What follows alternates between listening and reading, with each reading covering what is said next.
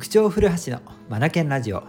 この番組は本を読むことを第一とする学び研究所の塾長古橋が日々の授業づくり受験指導教育相談の中で気づいたことを皆さんと一緒に学びに生かしていくラジオです。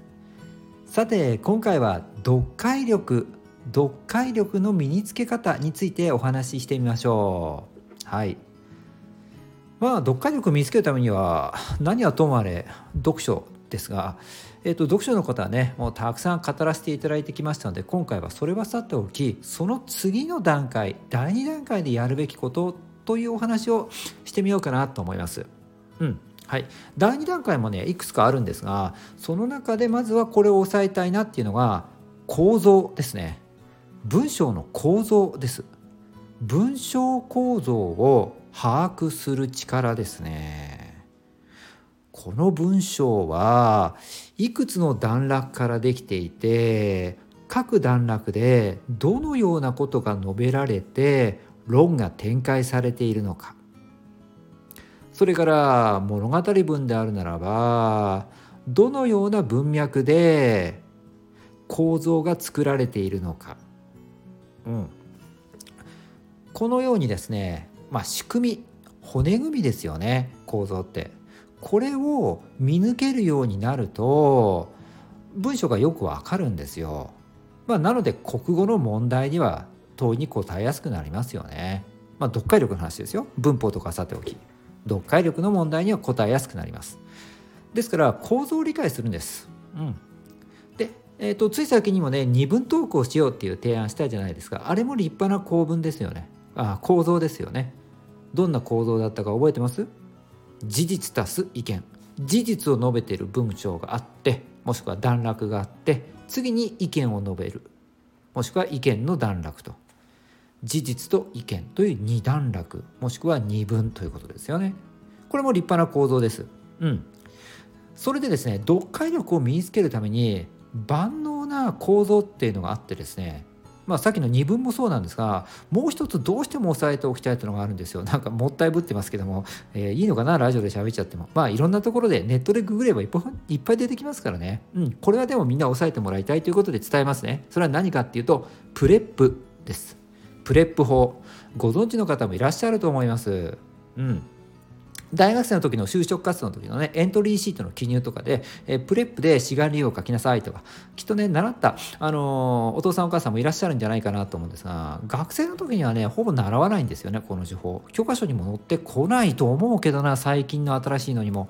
うん、でもね僕の塾では指導します。なぜかなぜかというとこれが骨格になるからですね。これを把握すると文章の読解力が増すからもっと言ってしまうと作文を書く時にも楽になるからですね。さらに言ってしまうと人に伝える時にも楽になるからなんです。だって構造分かってるから構造の通りに、えー、書いたり、えー、話したりしてあげれば相手に伝わるわけでしょ？もうこんな便利なものないですよ。だから構造把握しちゃうんです。うん。で戻りましょうか。プレップ皆さん知ってます ?PREP プレップと読むんですが、うん、4つの段落で構成しようというものですね。うん、さらっとおさらいおさらいじゃないさらっとあの確認していきましょうか。最初の P が結論です。最初にね結論から述べるんですよ、うん、はい。次がね R 理由ですね。はい。その結論付けたことの理由を2番目に述べると。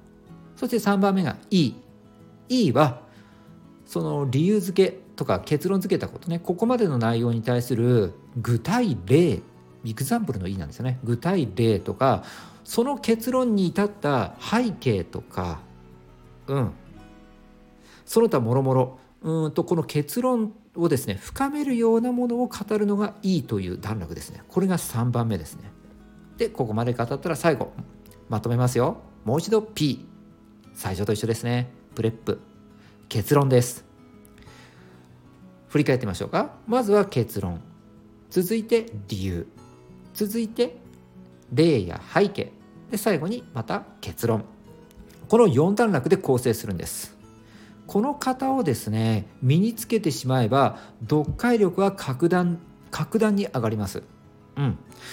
だって最初に結論が書いてあったら多分大概次は理由だな。で理由の次に来たらその理由を深めるための背景とか何かしら補足するものが続くんだろうな。で最後また結論で締める。うん。はい。読みやすいですよね。型が分かってると。で自分が作文を書く時にもこの通りに作文を書いていけば相手に伝わる文章が書きやすくなるわけですよね。当然、えー、と今僕がねラジオということでお話ししてますがこういったものも PREP 今日は PREP で話してはないと思いますけどもあの PREP で伝えることによって的確に相手に伝えたいことを伝えられるようになるんですよね。うん、これはねあの自由自在に使いこなせるようになると読解力がついてきます。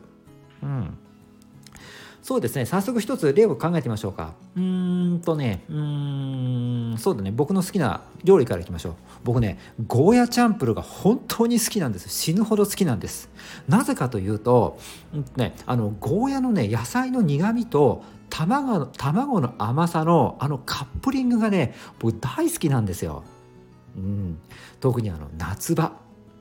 ね汗をかきながらフライパンにゴーヤ卵そして豚肉ですよね。豚肉がいい仲介役をねするんですよねこの両者の、うん、汗をかきながら、ね、あの大きなフライパンで火に炙りながらこう菜箸でカッカッカッカッカッカ音を立てながらかき混ぜながらねあの作るあのあのスタイルも好きなんですよね。うん。うん、そして出来上がったら白いお皿に盛ってはい横にはねよく冷えたビールを置いてはいこれがまた相性いいんですよ、うん、カーッと熱いゴーヤチャンプルを食べながらビールを飲むってあれがねもうたまらなく好きなんですね。もう至高のひとときですよね。というわけでですねちょっと盛り上がっちゃいましたが僕はゴーヤチャンプルが大好きなんです。はい。今 PREP でお話をしていました。分かりました？ね。確認してみましょうか。まずは最初の P 結論ですよね。僕はゴーヤチャンプルが好きだ。これ結論です。理由は、うんと、野菜ゴーヤの苦みと卵の甘さの組み合わせが大好きだからだ。でしたね。これが理由ですね。で3つ目。うんとどのようなゴーヤチャンプルかっていうと夏場にもう本当に汗かきながら、えっと、豚肉とも混ぜながらね。うん。えー、汗かきながらあの料理をしてそして白いお皿に盛ってビールと一緒に食べる、うん、これがとても気分がいいんだっていう話でしたよね。至高のひとときなんて言ってましたよね。で最後もう一度まとめ。だからゴーヤチャンプルが好きなんだと。うん。伝わるでしょ？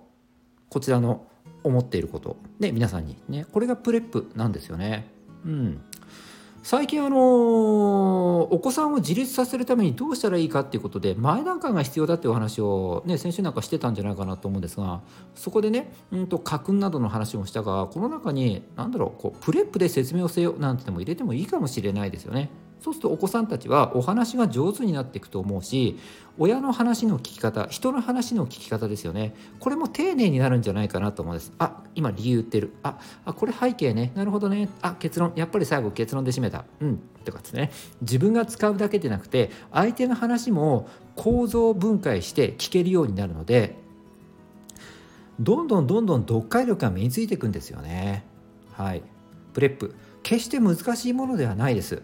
これを身につけてしまうと読解力が格段にですね上がっていくんですね。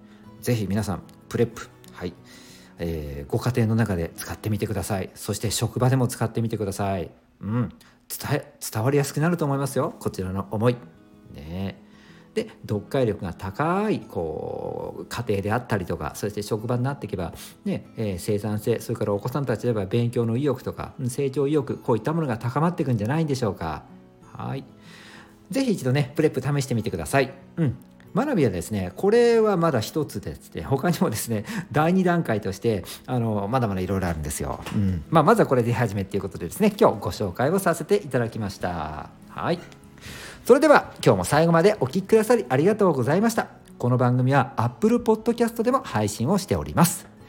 Read more, learn more, change the group 素敵な一冊を。